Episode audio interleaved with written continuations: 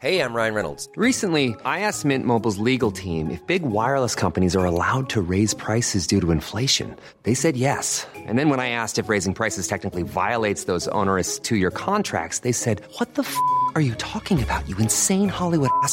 So to recap, we're cutting the price of Mint Unlimited from $30 a month to just $15 a month. Give it a try at mintmobile.com slash switch. $45 upfront for three months plus taxes and fees. Promo rate for new customers for limited time. Unlimited more than 40 gigabytes per month. Slows. Full terms at mintmobile.com. Avant votre épisode de X, je voulais vous parler de notre deuxième cerveau, le ventre. Et c'est pas moi qui vais vous apprendre que le ventre est un pilier de notre santé et qu'il régule à la fois notre peau, notre énergie, notre poids ou notre humeur. Mais c'est peut-être moi qui vais vous apprendre l'existence de Dijo, notre sponsor, qui propose des compléments alimentaires pour aider nos ventres à fonctionner un peu mieux. Dijo, c'est une marque française créée par deux amis d'enfance, Anouk et Lisa, et c'est la première entreprise dédiée au bien-être du ventre. C'est aussi une gamme complète de probiotiques et autres compléments fabriqués en France. Ça aussi, c'est important, surtout quand il s'agit de produits vivants, parce que oui, les bactéries, c'est vivant. Je vous recommande d'aller voir sur leur site dijo.fr, D-I-J-O. Vous y trouverez un test pour faire le point sur la santé de votre ventre. Et du 13 au 26 mai, vous bénéficierez de moins 20% sur les packs. Après, vous pourrez avoir des papillons dans le ventre. Mais en attendant, il est temps de retrouver une nouvelle histoire d'amour extraordinaire. Bonjour, je suis Agathe Le Caron. Bienvenue dans Ex, le podcast qui vous parle d'amour au travers d'histoires toujours extraordinaires. Dans les livres, on dit souvent que l'amour est plus fort que la mort, plus fort que la maladie. Mais quand l'épreuve ultime est là, comment ne pas abîmer son propre amour alors qu'on est déjà tellement abîmé soi Léa a aimé au-delà de l'épreuve. Elle a goûté à l'amour sacré. Elle voulait vous le raconter. Si vous aussi vous avez vécu une histoire d'amour extraordinaire, envoyez-nous un résumé à podcastx1 à gmail.com.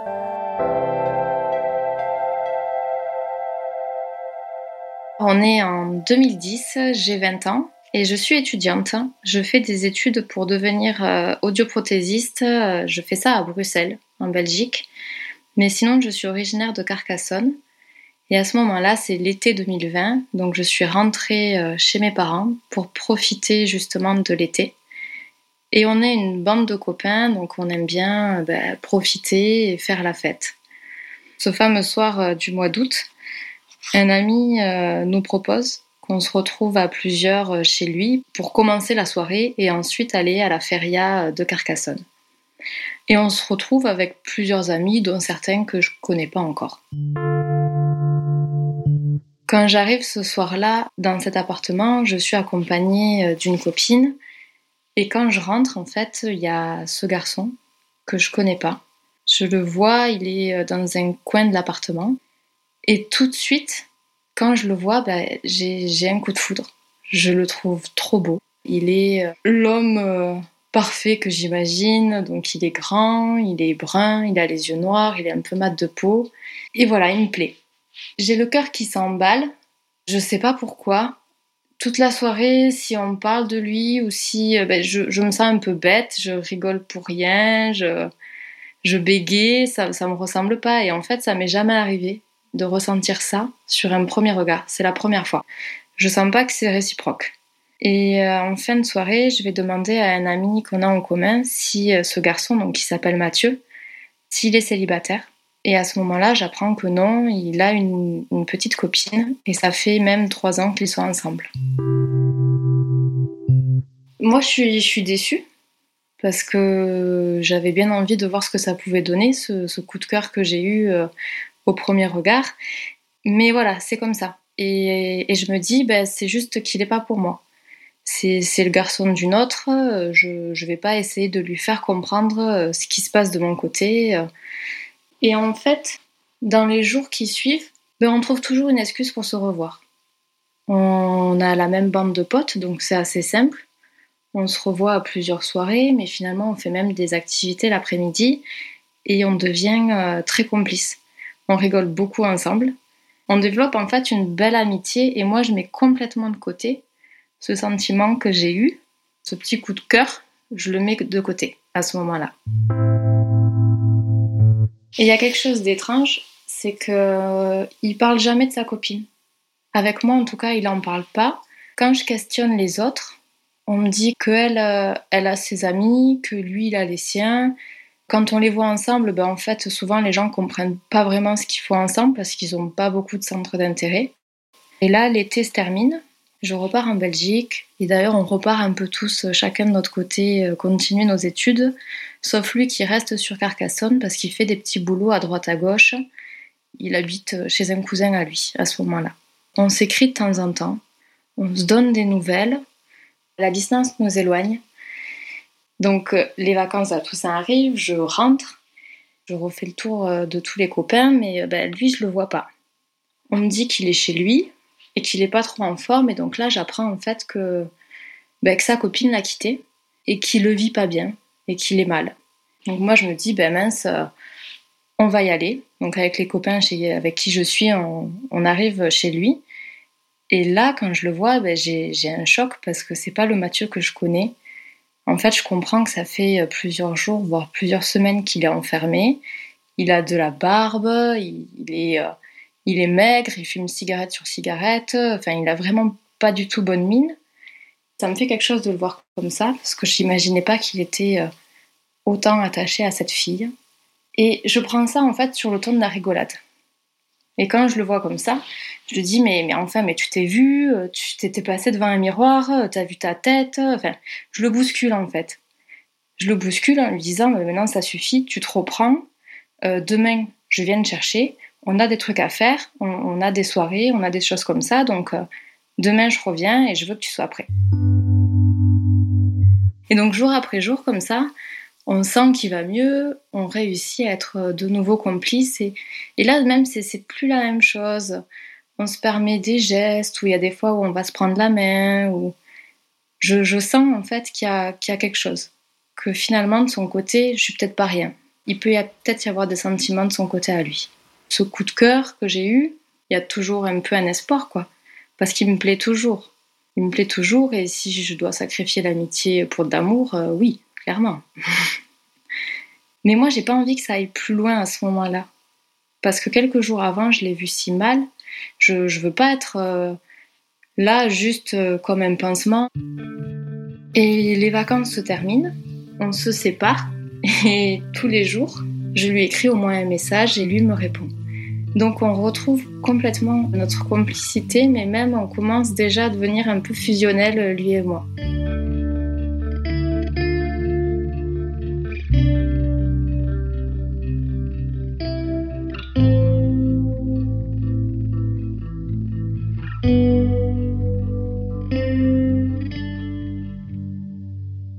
On est en décembre et euh, une de mes meilleures amies, m'écrit en me disant Léa, c'est quoi ce bazar? J'ai eu Mathieu.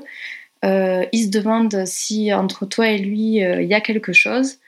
Parce que justement, il y a une autre fille du groupe qui lui fait des avances et il est un peu perdu parce qu'il se demande s'il va aller avec elle ou si vraiment entre toi et lui, il y a quelque chose.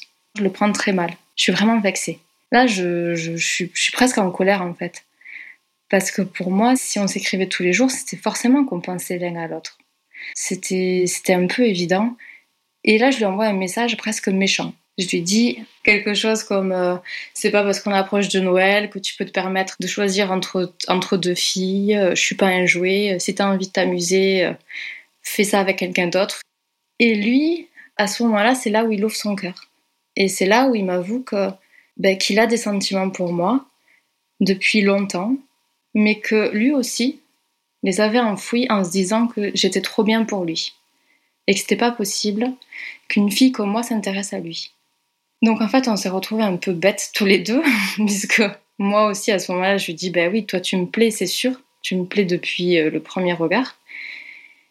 Et, sur un coup de tête, je prends des billets d'avion euh, pour le week-end euh, qui allait arriver, donc quelques jours après, et je rentre à Carcassonne. J'arrive le, samedi à l'aéroport. C'était même le 11 décembre 2020. Forcément, il vient me chercher Et là, ben, on s'embrasse.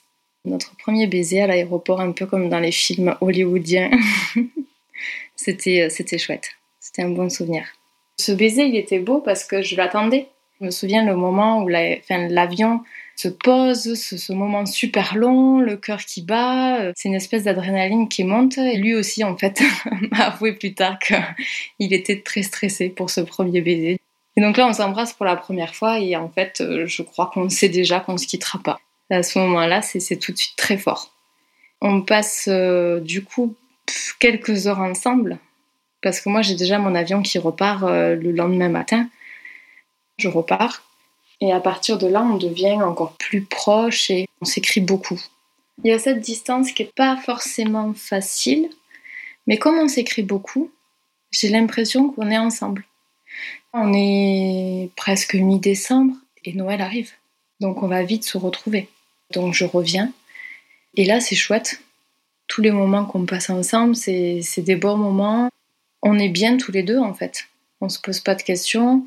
On part même, je me souviens, euh, quelques jours chez ma sœur euh, qui habite à la montagne à ce moment-là. Et ensuite, le, reste de mon année euh, à Bruxelles, on arrive à trouver des, solutions. Soit c'est lui qui vient, quand il peut, quand il a du temps, soit c'est moi qui, qui, arrive à descendre sur les vacances et même parfois sur un week-end. Et c'est chouette. On vit une belle relation. Les vacances d'été arrivent. Et en fait, très naturellement, lui, il vit euh, à ce moment-là chez un cousin éloigné. Moi, je suis chez mes parents. Et du coup, je le présente assez rapidement à mes parents. Et ça se passe très bien.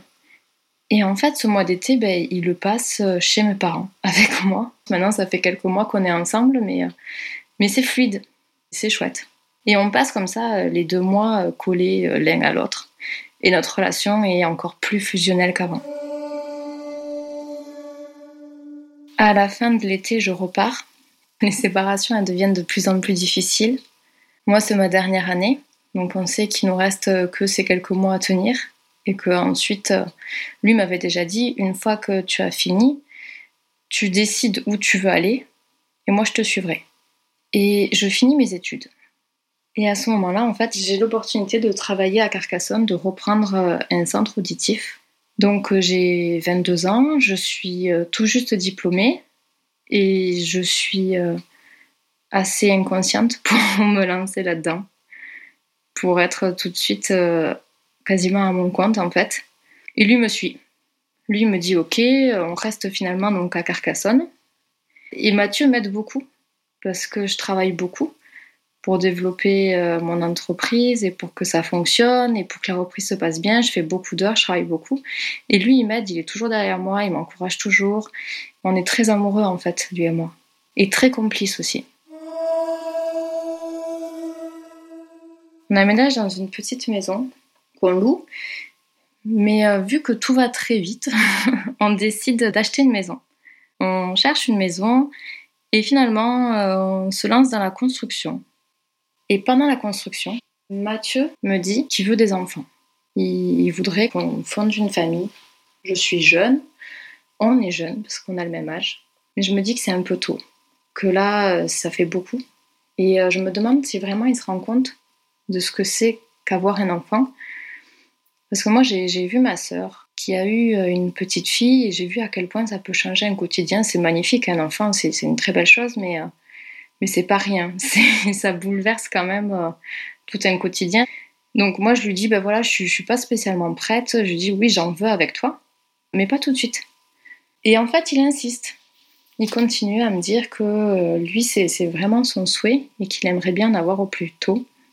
Et à ce moment-là, sans lui dire, j'arrête la pilule. Et en fait je tombe enceinte euh, ben, tout de suite. J'avais acheté un body de naissance de bébé où il y avait marqué euh, I love papa ou quelque chose comme ça. Et au moment où il ouvre, alors au début il est content, il me fait un grand sourire et là on se regarde et on panique tous les deux. C'est drôle cette scène où on était à la fois euh, content et à la fois paniqué. Et puis finalement ben, on est super heureux. On est super heureux parce que c'est ce qu'on veut. C'est une belle chose. J'ai toujours eu envie d'être maman. J'ai toujours eu envie d'avoir euh, des enfants, d'avoir une famille, et si c'est avec Mathieu, c'est encore mieux. Dès le début de la relation, on savait qu'on allait rester ensemble longtemps et qu'on allait fonder une famille et que voilà. C'est vrai qu'on fait tout très vite et je suis la première euh, de mes copines à être enceinte, mais je me pose pas de questions. C'est comme ça, c'est euh, je me dis pourquoi pas, pourquoi pas, je suis bien. C'est la vie qui me correspond, donc je suis bien à ce moment-là. La grossesse se passe. Je travaille euh, presque jusqu'à la fin de ma grossesse. J'ai eu du mal à trouver quelqu'un pour me remplacer, justement, pour pouvoir m'arrêter, etc. Donc euh, je suis quand même très prise par le boulot. Et Mathieu est très présent, il m'aide. Il m'aide toujours beaucoup. On arrive à la fin de la grossesse, je suis assez fatiguée. J'ai enfin trouvé quelqu'un pour me remplacer. L'arrivée du bébé est prévue en décembre. Donc, il me reste quelques jours. Je vais essayer de, me reposer avant l'arrivée du bébé. On est fin novembre et en fait, euh, Mathieu est très fatigué. D'habitude, il est, euh, il est pas comme ça, mais là, c'est vrai que il dort beaucoup. Quand il rentre manger le midi, par exemple, il, s'endort sur le canapé, alors que c'est pas son genre. En même temps, il fait des soins dentaires et il fait des infections gencives. Puis il y a cette grande, grande fatigue. Et en fait, ça va pas. Au niveau des dents, il n'arrive pas à savoir ce qui se passe. Et un jour, euh, on est le, 1er décembre et je m'énerve un peu. Je dis écoute, maintenant ça suffit, je vais venir avec toi euh, voir ta dentiste et on va lui demander ce qui se passe. Et elle nous conseille d'aller faire euh, une prise de sang pour voir s'il n'y a pas autre chose, une infection qui viendrait d'ailleurs. On va au laboratoire, il fait la prise de sang et le lendemain, le 2 décembre, son généraliste l'appelle. Là, il est 7 ou 8 heures du matin. Lui, il est déjà au travail. Et son généraliste lui dit Écoute, il y a un problème sur la prise de sang. Tu es attendu euh, aux urgences. Ils savent que tu vas arriver. Donc, il faut que tu ailles le plus rapidement possible. À ce moment-là, lui, il est paniqué. Il sait qu'il y a quelque chose, mais il sait pas quoi. Donc, il m'appelle. Je lui dis bah, T'inquiète pas, j'arrive. Il me dit Non, non, c'est bon, euh, toi, faut que tu te reposes. Dès que j'en sais plus, je t'appelle. Je lui dis non, non, j'arrive. Je le rejoins aux urgences. Ils lui font euh, des analyses. Et là, il y a un médecin qui vient nous voir. J'étais énorme, j'étais vraiment à la fin de ma grossesse. Et il dit Bon, euh, il y a un problème. Mathieu euh, a une leucémie. C'est une forme aiguë et, assez agressive. Et il doit partir tout de suite faire des soins.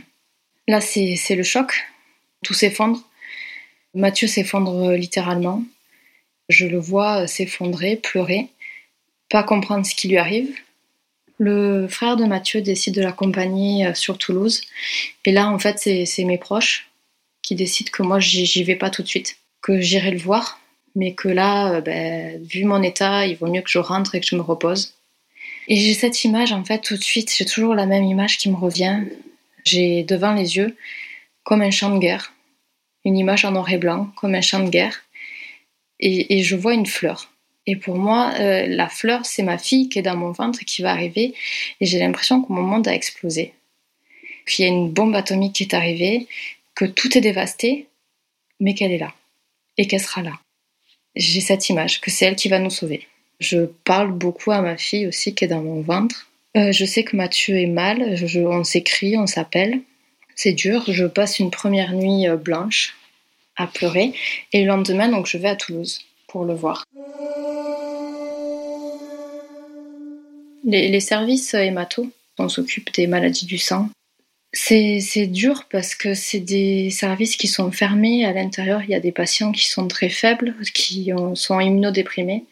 Donc pour pouvoir entrer dans ce genre de service, il faut euh, se désinfecter, mettre des blouses stériles, on ne peut pas y rentrer aussi facilement que ça. Donc c'est un choc de plus de le voir comme ça derrière dans, quelque chose comme ça, alors que la veille il était avec moi, je pouvais le toucher, je pouvais l'embrasser. On nous explique qu'il va y avoir euh, des traitements, un premier traitement, une première chimiothérapie, et qu'elle va être très forte, et que Mathieu va être enfermé pendant 4 euh, à 6 semaines, que moi je pourrais venir le voir. Par contre, les enfants sont interdits dans ce type de service parce qu'ils transportent potentiellement trop de maladies. Donc il ne pourra pas avoir sa fille. Et du coup, le médecin, à ce moment-là, propose de se mettre en contact avec euh, la maternité de Carcassonne, puisque moi je, devais accoucher dans les jours à venir, en disant que Mathieu peut attendre encore quelques jours avant de commencer ce traitement-là, et propose qu'on déclenche l'accouchement. Ma fille euh, va bien, je suis presque arrivée au terme, donc euh, on sait que là, si elle arrive tout de suite, ça ira. Donc il propose ça, de dire on déclenche l'accouchement, Mathieu rencontre sa fille, passe quelques temps avec elle avant de commencer ce type de traitement forcément on accepte. Mais bon, ma fille euh, a décidé que non, c'est pas quelqu'un qui allait lui voler euh, le jour de sa naissance et que puisqu'on l'attendait, ben, elle allait arriver, mais que ce serait elle qui le déciderait quoi. Mais moi je le vois comme ça, quand je vois le caractère qu'elle a aujourd'hui, c'était vraiment ça. Les premières contractions arrivent euh, le 4 décembre au matin. Elle est là, enfin elle va arriver. je pars pour la maternité avec ma mère on avait tellement imaginé partir tous les deux que là, du coup, partir avec ma mère, c'est pas c'est pas ce qui était prévu, quoi. Mais c'est bien, c'est chouette que ma mère soit là, mais voilà. Finalement, il a enfin l'autorisation de sortir. Ils prennent la voiture avec son frère, qui était resté avec lui, et ils arrivent euh, à la maternité. Et au moment où ils rentrent dans la salle, la sage-femme me dit ben voilà, c'est maintenant l'accouchement, c'est là. Donc c'est timing parfait. Ma mère sort et puis euh, du coup, euh, 20-30 minutes plus tard, euh, Anna est là. Notre fille est là. Et à ce moment, ben, on partage tous les trois. C'est beau parce que à ce moment-là, ben, moi je pense plus à la maladie. Là, il est, il est juste à nous ce moment. Il est là, elle aussi, moi aussi. Les deux trois jours qu'on a passés à la maternité, ils sont vraiment que pour tous les trois. Ils sont pas parfaits parce qu'il y a quand même une ombre qui plane et beaucoup d'incertitudes.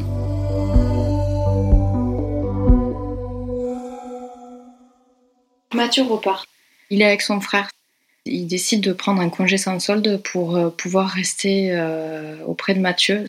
C'est vraiment super à ce moment-là parce qu'il a, il a besoin d'être accompagné. Il, ne supporte pas rester tout seul. Il a très peur des hôpitaux. Il est très angoissé. Mes parents tout de suite me disent de venir chez eux avec ma fille.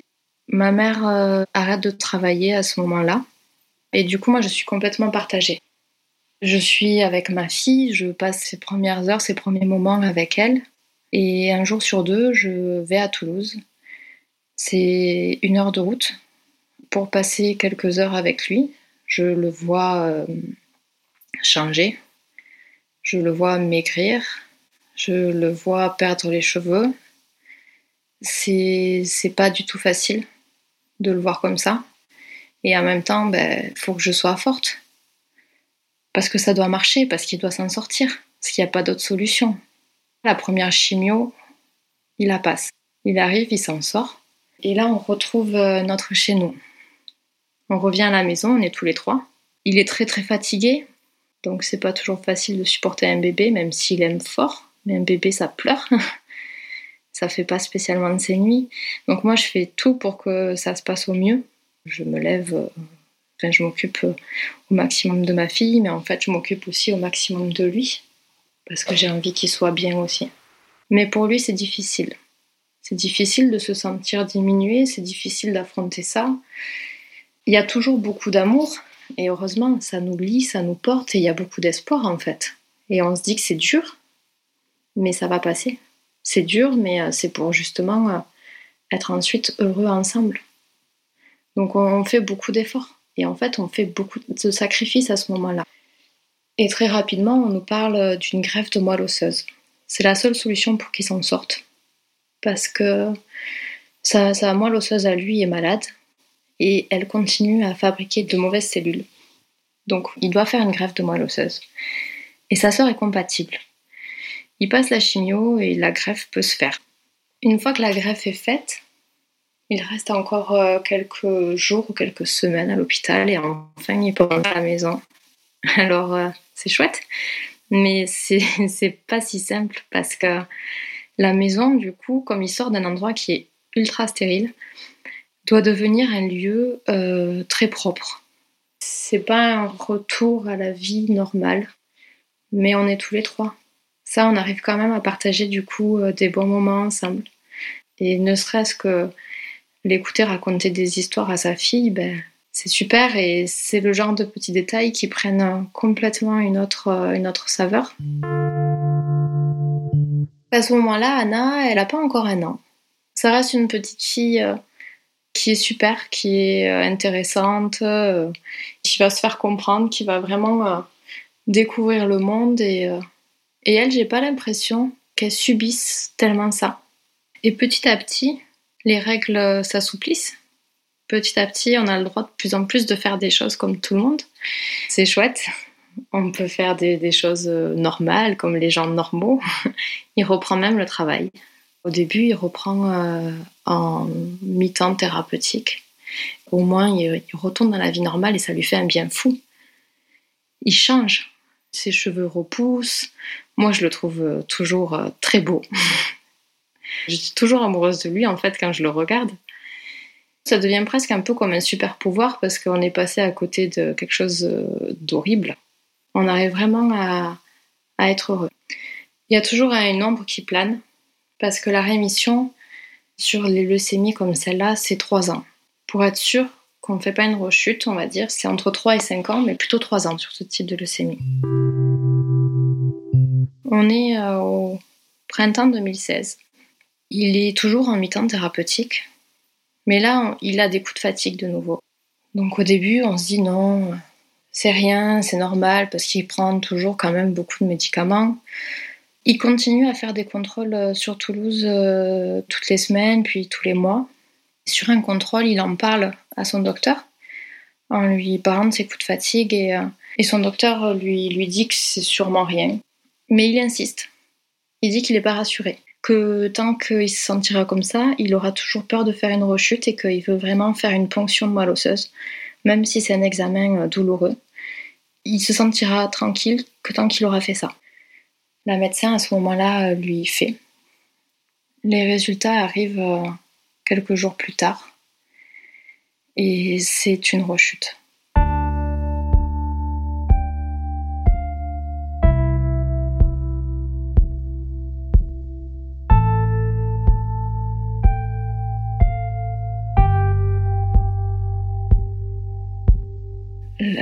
Ça fait mal, bah, c'est la seconde bombe atomique quoi, qui arrive, qui explose de nouveau tout sur son passage, parce que là, le chemin, on le connaît. Parce que là, on, sait ce que ça veut dire. C'est plus l'inconnu. Et là, on y est. Là, il rechute, mais euh, il est prêt à le refaire, parce qu'il a envie de se battre, parce qu'il a envie qu'on soit ensemble, parce qu'il a envie d'être euh, heureux et avec nous. Tout de suite, on lui dit que bah, la solution, elle n'a pas changé. C'est toujours une grève de moelle osseuse mais que on va pas, ils vont pas reprendre la même moelle osseuse. Cette fois, ils vont faire appel à un donneur anonyme, une autre façon de la prélever, etc., qui vont changer quelques paramètres et que et qu'il faut continuer à y croire. Les médecins nous donnent, euh, ils ont bon espoir, on va dire. Ils nous disent qu'il est jeune. A à ce moment-là, il a 26 ans et qu'il faut continuer à se battre et qu'il faut continuer à y croire. Je me laisse pas abattre, on va dire. Et finalement, on trouve un donneur assez rapidement, un donneur allemand. Et il y a cette deuxième grève de moelle osseuse euh, qui se fait. Bon, là, du coup, bah, on est un peu rodé, quoi. Quand il rentre à la maison, on connaît déjà les gestes, on connaît déjà les protocoles. Noël arrive. On reste euh, dans ma famille, on fait ça en petit comité. Et en fait, à Noël, il me demande un mariage. C'était inattendu, je pensais pas. Euh, on n'en avait pas souvent parlé du mariage. Et puis euh, c'est vrai qu'en ce moment, enfin à ce moment-là, on était plus dans la maladie, des choses sombres. Et cette demande en mariage, ben, du coup, c'est chouette, c'est un espoir, c'est quelque chose, c'est un événement heureux. C'est prévoir un événement heureux. C'était très touchant, je crois que j'ai pleuré à ce moment-là. Et vraiment content, enfin une bonne nouvelle. Oui, oui, oui, et mille fois oui, bien sûr un mariage avec lui, euh, maladie, pas maladie, euh, c'est évident, c'est lui. Donc en fait, on, commence à se projeter dans ce mariage, ça nous fait du bien. On choisit une date, on choisit, on aime beaucoup jouer avec les chiffres, je me souviens, on choisit le, le 8 août 2018. Là, on est, euh, on est à fin 2016. On se dit, bah, peut-être pas l'été qui arrive parce qu'il sera pas complètement en forme, mais c'est sûr, en 2018, il sera bien, il sera en forme, il sera beau, on sera beau, euh, on sera tous beaux, ça va être chouette. On décide de, faire ça dans, euh, dans un domaine, euh, dans le village de mon enfance. Donc voilà, on se projette. Le nouvel an passe. Lui, il continue à aller régulièrement donc en contrôle à Toulouse. Et le 3 janvier, il va à son rendez-vous tout seul ou avec son père à Toulouse. Et en fait, les médecins lui apprennent que la greffe n'a pas tenu et que c'est fini. Il n'y a, a plus de traitement. Il n'y a plus d'options. Il n'y a plus de solution. Le 4 janvier, c'est son anniversaire et il fête ses 27 ans. Moi, je suis au travail le jour où on lui apprend ça et il m'appelle. Je suis debout et je tombe par terre et je pleure. Je sais pas quoi lui dire, il n'y a rien à dire en fait. Quelques heures avant, euh, j'étais encore dans mes pensées euh, à, projeter ce mariage parce que ça me faisait beaucoup de bien. Et puis là, en fait, on me dit ben non, c'est pas un mariage que tu dois projeter, c'est un enterrement. Il rentre à la maison, on pleure beaucoup ensemble et puis euh, on ne sait pas combien de temps il a devant lui. Et à ce moment-là, je crois que je, je repense au mariage et euh, je lui dis bah, que j'ai quand même envie de me marier avec lui, que j'ai quand même envie d'être sa femme. Et je crois que pour moi, ça, a encore plus d'importance maintenant, parce que je, veux vraiment être sa femme. Je vais à la mairie de notre village. Il y a la publication des bancs qui prennent euh, tant de jours, donc on ne peut pas faire ça euh, tout de suite. On prévoit une date en janvier, le 21 janvier. Et j'ai quand même envie d'avoir une robe blanche, parce que je crois que avant l'annonce, ce mariage, je l'ai tellement projeté, je l'ai tellement imaginé que je sais pas. J'ai envie d'avoir une robe blanche, au moins ça. Je vais faire des essayages avec euh, ma mère et mes sœurs. On a prévu de faire un mariage en petit comité, juste euh, notre famille proche, et c'est tout. Pas d'amis ou etc. Et en fait, ma mère et mes sœurs se disent que c'est dommage, que ben, peut-être que finalement on mériterait quand même un mariage avec plus de monde parce que des gens qui nous aiment autour de nous, il y en a. Et peut-être que ces gens-là, ils peuvent aussi témoigner de notre amour. Donc, euh, nos proches organisent un mariage surprise. C'est un concept. C'est pas l'anniversaire surprise, c'est le mariage surprise. Donc, dans notre dos, ils contactent nos amis, la famille plus éloignée en disant voilà, voilà ce qui se passe. Ils organisent ça dans le domaine euh, où on avait rêvé de se marier.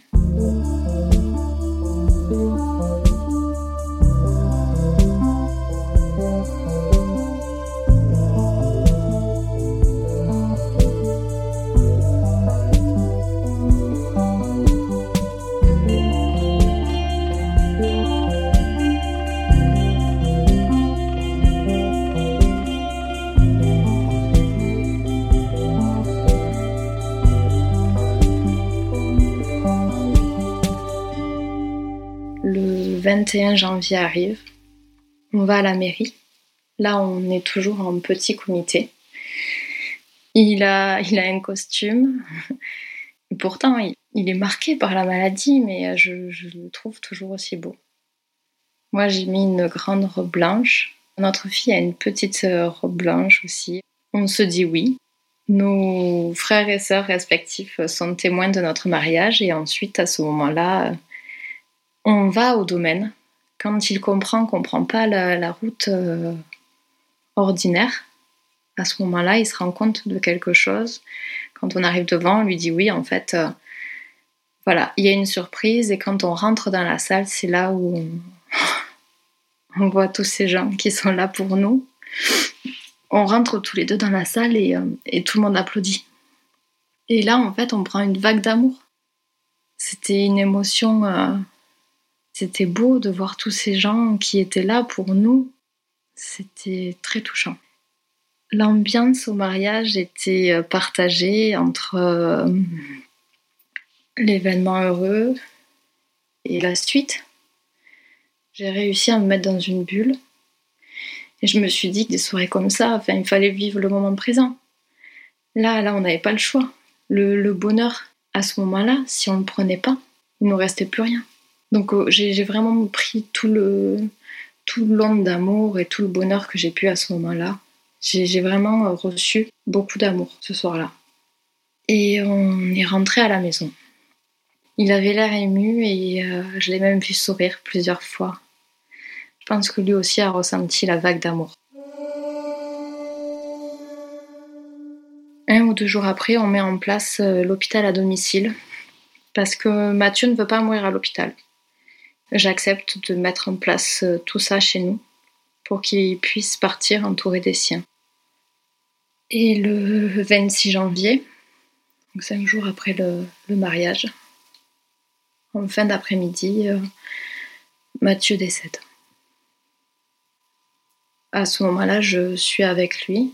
Il est dans la chambre et euh, je, suis avec lui pour, pour son dernier souffle. J'ai beau avoir euh, préparé, on, sait qu'il va mourir, mais au moment où il part, je suis en état de choc. Je comprends pas ce qui se passe, je, je comprends pas comment lui a pu mourir et que moi non. Je comprends pas comment il est possible que je sois encore vivante. On était tellement proches, tellement fusionnels. C'était tellement mon, mon amour, mon meilleur ami, mon amant que je comprends pas comment c'est possible. Et là, à cette période de ma vie, ce qui me sauve, c'est ma fille. Parce qu'elle, elle a besoin de moi. Et elle a besoin d'une maman euh, qui soit forte. Donc j'ai pas le choix. Je suis choquée, mais j'arrive à reprendre mes esprits. Je mets rapidement des mots dessus. Parce que je lui ai toujours parlé. Je lui ai toujours expliqué ce qui se passait autour d'elle et ce qui se passait autour de nous. Je dois réinventer notre quotidien à toutes les deux. Et, ça, j'ai envie de le faire. J'ai envie de le faire avec elle.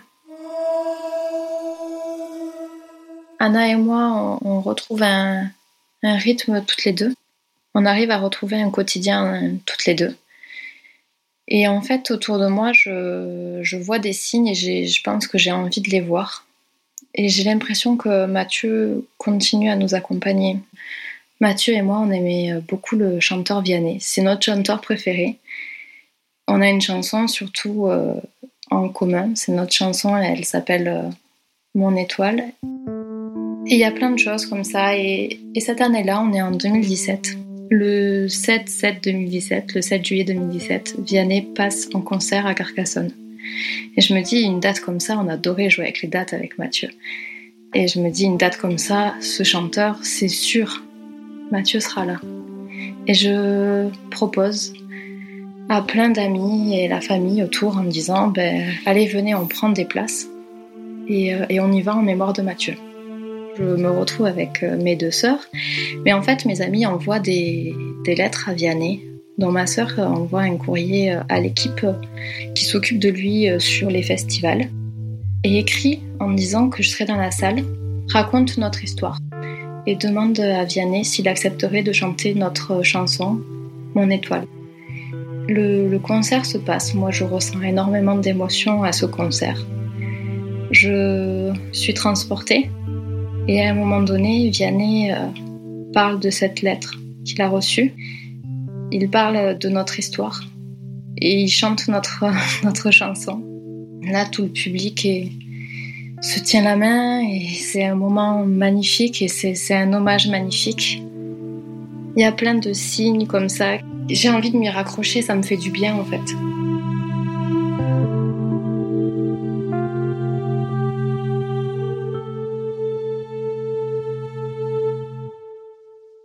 Aujourd'hui, ça fait 5 ans. Je pense souvent à lui. Avec le temps, c'est un peu plus doux. Ma peine est plus modérée. Je sais qu'il est avec moi en fait. Mais je sais qu'un jour, je referai ma vie. Je sais que mon cœur est assez grand pour lui et pour quelqu'un d'autre. Aujourd'hui, j'ai pas encore trouvé euh, cette autre personne, mais je suis pas fermée à l'idée. Anna est une petite fille euh, très vive, qui a un esprit euh, très vif. C'est pas du tout une petite fille triste ou qui, qui va se plaindre. Elle occupe beaucoup l'espace, elle occupe beaucoup sa maman. On a une relation qui est devenue du coup euh, presque fusionnelle, elle et moi, par la force des choses. On est bien toutes les deux. Parfois, on regarde des photos, pas tous les jours, mais on en regarde. Mais euh, je suis contente de me dire qu'un jour, elle, va pouvoir écouter euh, ce podcast et, connaître un peu l'histoire de ses parents. Et il faut qu'elle sache qui était son père et, il faut qu'elle connaisse cette histoire aussi. Donc, je, suis contente de pouvoir partager ça. Et tout ce chemin, tout ce qu'on a vécu, finalement, je suis presque reconnaissante parce qu'aujourd'hui, ben, j'ai connu l'amour. Et c'est un amour qui remplit tout. Et si tout était à refaire, je le referais. Sans hésiter, je le referais.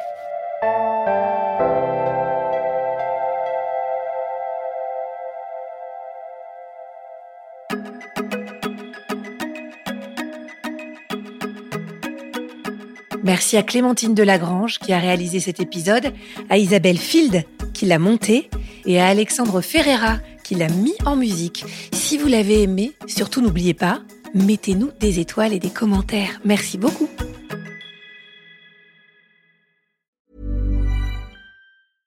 Mom deserves the best, and there's no better place to shop for Mother's Day than Whole Foods Market. They're your destination for unbeatable savings, from premium gifts to show-stopping flowers and irresistible desserts. Start by saving 33% with Prime on all body care and candles. Then get a 15-stem bunch of tulips for just $9.99 each with Prime. Round out Mom's menu with festive rosé, irresistible berry chantilly cake, and more special treats. Come celebrate Mother's Day at Whole Foods Market.